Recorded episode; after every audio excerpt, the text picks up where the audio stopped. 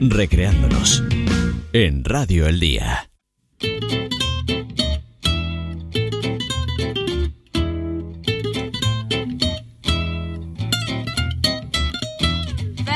Y entramos ya en la gestión del talento hoy con José Ángel López.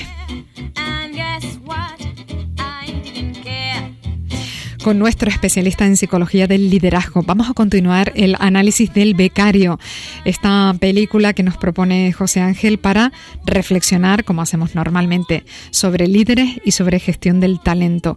Con este largometraje de 2015 que cuenta la historia de de un hombre jubilado pero becario en un exitoso negocio de venta de ropa por internet que dirige una joven mujer y ese tándem de aprendizaje mutuo que entre ambos logran construir. José Ángel, buenos días, bienvenido. Hola, buenos días, ¿qué tal? ¿Cómo están? Muy bien, pues vamos a seguir avanzando por esta película. Que, que lo diría, pues tiene algunas cosas, la verdad es que interesantes, ¿no? De las que con las que nos estás ayudando a caer en la cuenta. Y contábamos que, mm, bueno, pues eso, se trata de, de un hombre ya jubilado de, de, unos 70 años que se enrola en un negocio de venta por Internet, una empresa muy joven, muy dinámica, y ahí se tropieza con la SEO de la empresa, ¿no? Con la persona que dirige la empresa. Y concretamente se convierte en su becario.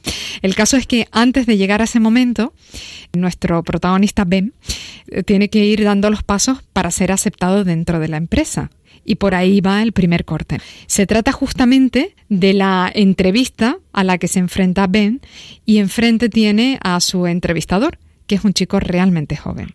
40 años en la empresa de guías telefónicas es increíble, en serio. Muy bien, Benjamin. Voy a hacerte una de las preguntas más reveladoras que hacemos a todos nuestros becarios, así que en esta dalo todo, ¿vale? Y tómate tu tiempo. ¿Dónde te ves en 10 años? ¿A los 80? Pues claro, seguramente este chico tan joven no había caído que, claro, dentro de 10 años el protagonista está nada menos que en los 80, ¿no?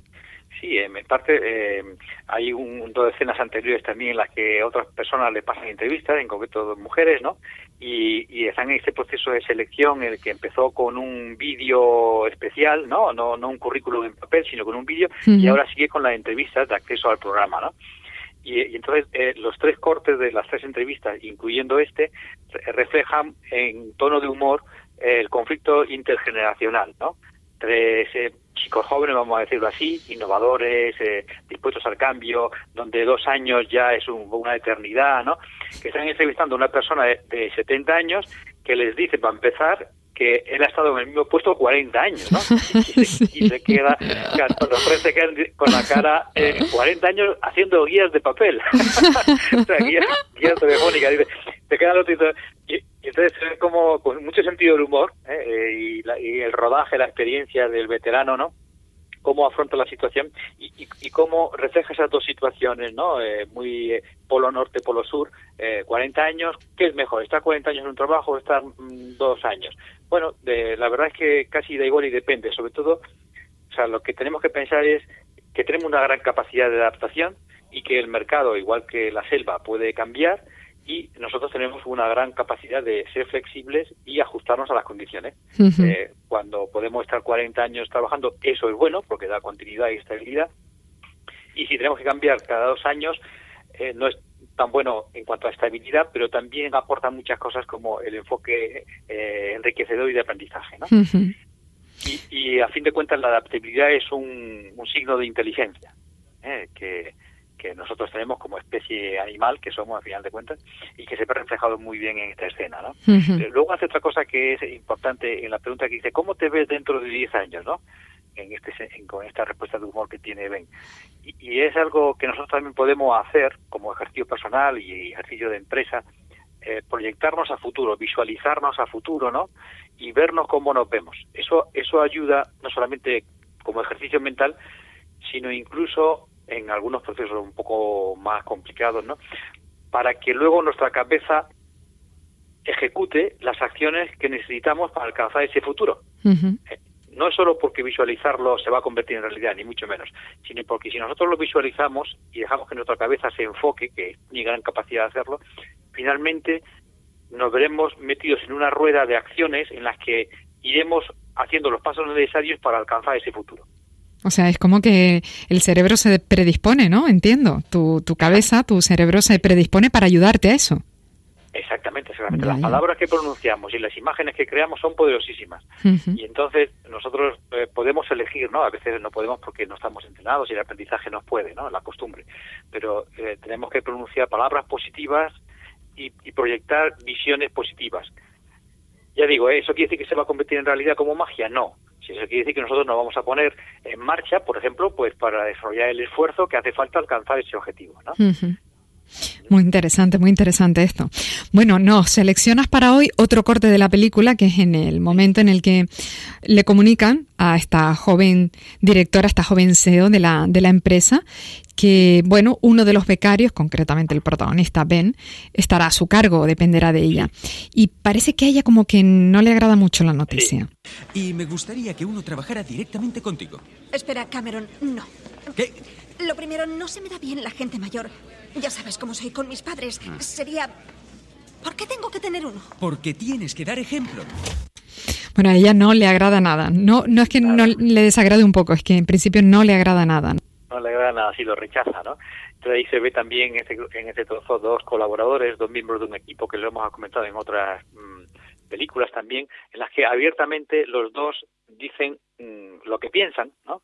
y, es eh, podemos hablar de que es un segundo un segundo nivel hablando con la jefa de toda la propietaria no y, el, y, el, segundo mantiene su posición sí esto lo hablamos esto fue eh, yo planifiqué según lo que hablamos y tú aprobaste y esta le dice no no yo no lo aprobé y el otro insiste sí sí lo sí lo eh, sí lo aprobaste y yo lo he desarrollado no y además no solamente eso sino que tú como jefe que eras como jefa tienes que cogerte uno para algo muy importante que lo hice al final y, es lo que yo quiero resaltar de esta escena para dar ejemplo ¿no?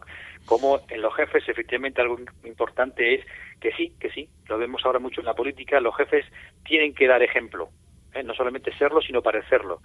Y eh, porque eso eh, motiva, eso genera modelos, las organizaciones se acaban pareciendo de alguna forma al estilo del jefe, y, y, es importante no olvidarlo nunca los que tienen el liderazgo de que tienen que dar ejemplo, porque van a ser imitados finalmente ella, digamos, acepta que este nuevo becario de 70 años, bueno, pues esté un poco a su lado.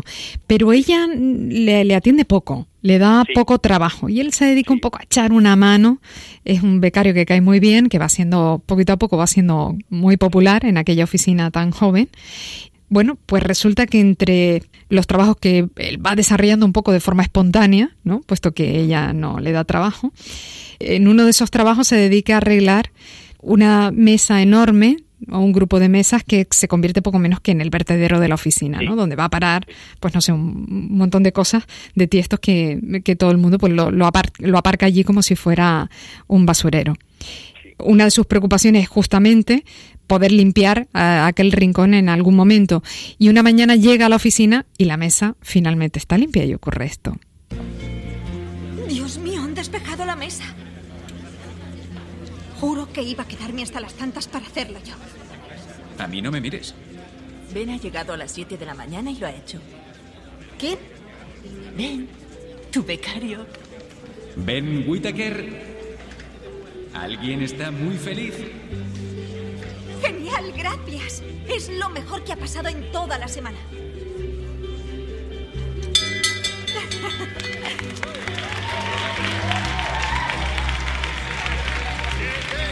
Gracias. Bueno, y en esa oficina así como tan poco convencional, ¿no? Como de startup tan moderna, tan, tan tecnológica, pues tienen este sistema, ¿no? Tocan una campana para agradecerle en este caso a este hombre lo que ha hecho y todo el mundo le da un aplauso.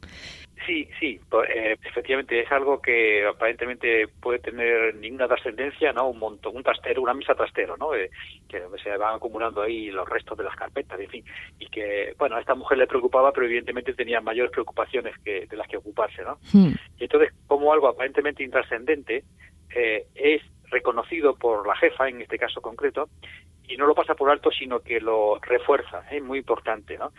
alabándolo, premiándolo, tanto a nivel individual directamente con, con Ben como a nivel público, ¿no? Como, como lo, se lo dice delante de todo el mundo y en los equipos bien formados como todos los equipos, todos los miembros del equipo se alegran de ese éxito de ese hombre y lo aplauden en esa en ese, esa campana final y todo el aplauso, ¿no? En el que se reconoce la tarea de cada miembro. Decir gracias es muy barato, no cuesta nada y es muy potente. ¿eh? Y no, no tendríamos que cansarnos nunca, sobre todo los líderes, de dar continuamente eh, gracias, gracias, gracias, o qué bien está hecho esto, qué bien está hecho esto, ¿no?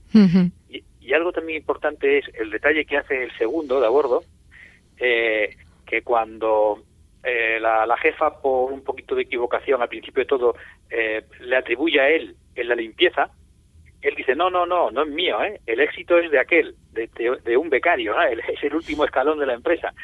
Como ese también es, eh, demuestra de, de- de lo- el valor ¿no? de los líderes y de los equipos cuando eh, no- son capaces de atribuirle a los demás sus propios éxitos. ¿eh? como está haciendo en esta escena este personaje. En equipos como bien engrasados, ¿no? Bien ajustados. Sí, sí. Exactamente, exactamente. Donde, se cuidan unos a otros, que es muy importante. Bueno, pues estamos casi casi llegando al final porque en dos sábados concluimos temporada, José Ángel, y ya será momento para hacer recopilación ¿no? de, de- Sí, de lo que hemos podido ir abordando a lo largo de estos meses de tu mano en Perfecto. todo esto que tiene que ver con la gestión del talento. Vamos a recordar dónde te podemos encontrar, José Ángel, en, en Tenerife, en Santa Cruz. Sí, en la calle Juan Pablo II, por encima de la Plaza Weiler, número 15, en el, en el Centro de Psicología y Salud de Canarias. Ahí estamos para quien quiera pasar. No solamente a que la tienda, sino si quieren a tomar un café, también. Muy bien. Estupendo, José Ángel. Pues muchas gracias. Que tengas un feliz fin de semana.